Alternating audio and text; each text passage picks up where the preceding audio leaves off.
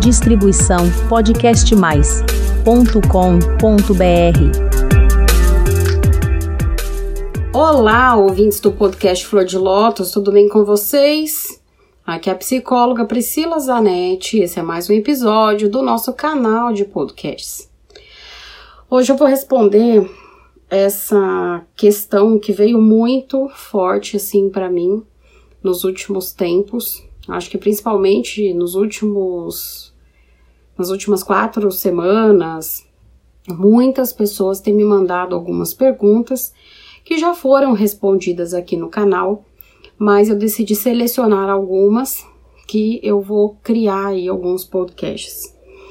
E uma delas foi justamente essa sobre o pai narcisista. Fale sobre o pai narcisista, quem é o pai narcisista, como que é o pai narcisista. Eu acho tão interessante quando vocês perguntam isso, porque parece assim que existe uma fórmula dessa pessoa se comportar. E na verdade existe, quando a gente fala do transtorno de personalidade, existe um padrão. E não tem diferença do como esse cara vai ser no trabalho, do como ele vai ser marido, do como ele vai ser pai, ou se é uma mãe. Então, uma das coisas fundamentais para você entender o transtorno de personalidade narcisista é entender o que, que é o transtorno de personalidade narcisista. Eu já falei em detalhes aqui, vou deixar linkado o podcast que eu falo sobre mulheres narcisistas Nele eu faço a descrição completa de acordo com o DSM-5, para que você possa saber quais são os critérios diagnósticos de, desse transtorno de personalidade. É bastante importante que você ouça atentamente este episódio que eu citei, porque você entendendo essa estrutura, você vai entender todo o resto sobre como um narcisista se comporta. Na verdade, uma pessoa com transtorno de personalidade narcisista se comporta. Então, vai ser uma pessoa, um pai egoísta, um pai autocentrado, um pai controlador, um pai que vai projetar os seus desejos e necessidades no seu filho, um pai que vai brigar por atenção, querendo aí diminuir esse filho, diminuir as conquistas e apagar toda a autoestima dessa criança, porque afinal ele é o centro do universo. E uma das coisas muito interessantes quando a gente fala de pai e mãe narcisista é pensar que quando nasce um bebê, o, o bebê ele tem o que a gente chama de narcisismo primário, todos nós temos, e que depois existe um processo psicológico que a gente chama de fratura narcísica, que é quando o bebê entende que ele não é o centro do universo, né? E a gente tem que aprender isso muito cedo. Só que para a superação disso, a gente tem ainda os cuidados do pai e da mãe, a gente ainda tem o fortalecimento ali da nossa identidade, construção da nossa identidade ao longo dos anos da nossa vida, infância e adolescência. Mas quando se trata de um pai ou uma mãe narcisista, eles são altamente autocentrados, porque o narcisismo nada mais é do que isso. Sou eu olhando para o meu umbigo, achando que eu sou o centro do universo. E baseado nisso, se eu sou a pessoa mais importante do universo, não importa os outros. Nisso não importam os sentimentos, não importa o que se o outro está sofrendo, porque eu estou satisfazendo uma necessidade minha. Porque na verdade eu sou a pessoa mais importante do universo. Então é bem importante vocês entenderem esses critérios diagnósticos do transtorno de personalidade narcisista e como ele funciona. E uma das coisas que eu tenho visto bastante e que eu estou muito preocupada é que se todo mundo é narcisista, se tudo é narcisismo, então nada é narcisismo. E eu vou explicar o que, que eu quero dizer com essa minha fala.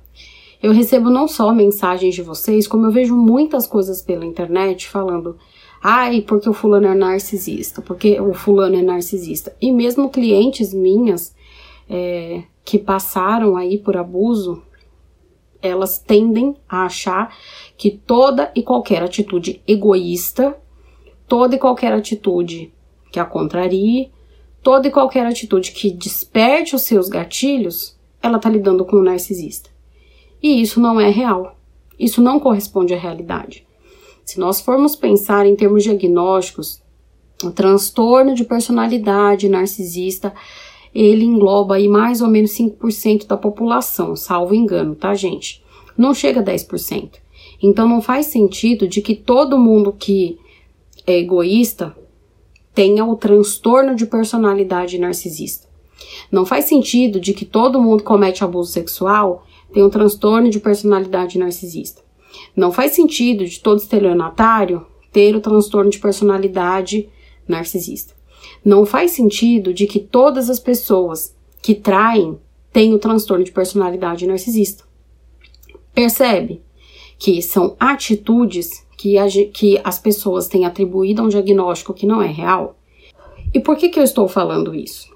Porque o transtorno de personalidade narcisista é um transtorno de personalidade gravíssimo gravíssimo que traz intenso sofrimento sim para a pessoa, porque ela tem grandes prejuízos na vida dela e é, causa um prejuízo social imenso, como por exemplo o transtorno de personalidade antissocial, que é o psicopata, né? Que a pessoa ela não sofre, no entanto ela faz sofrer muito, então o impacto social é muito grande.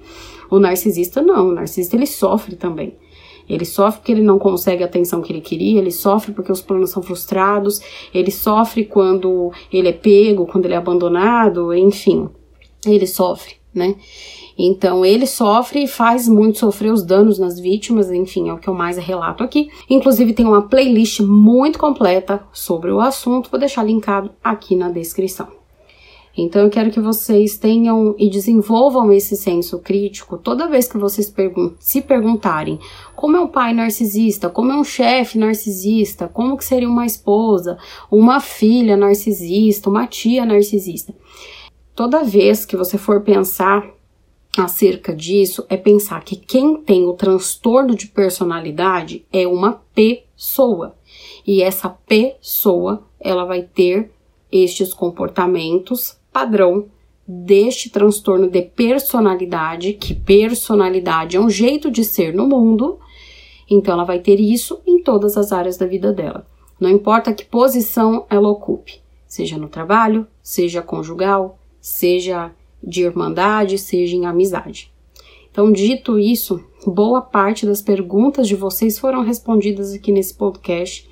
E, como eu disse, está linkado aqui embaixo a nossa playlist super rica, que eu falo em detalhes, vários aspectos, conto casos, várias coisas de homens, mulheres, ciclo do abuso. Se você quer saber mais, clica aqui embaixo, tá bom? Bem, por hoje eu vou ficando por aqui. Um beijo e até o próximo episódio.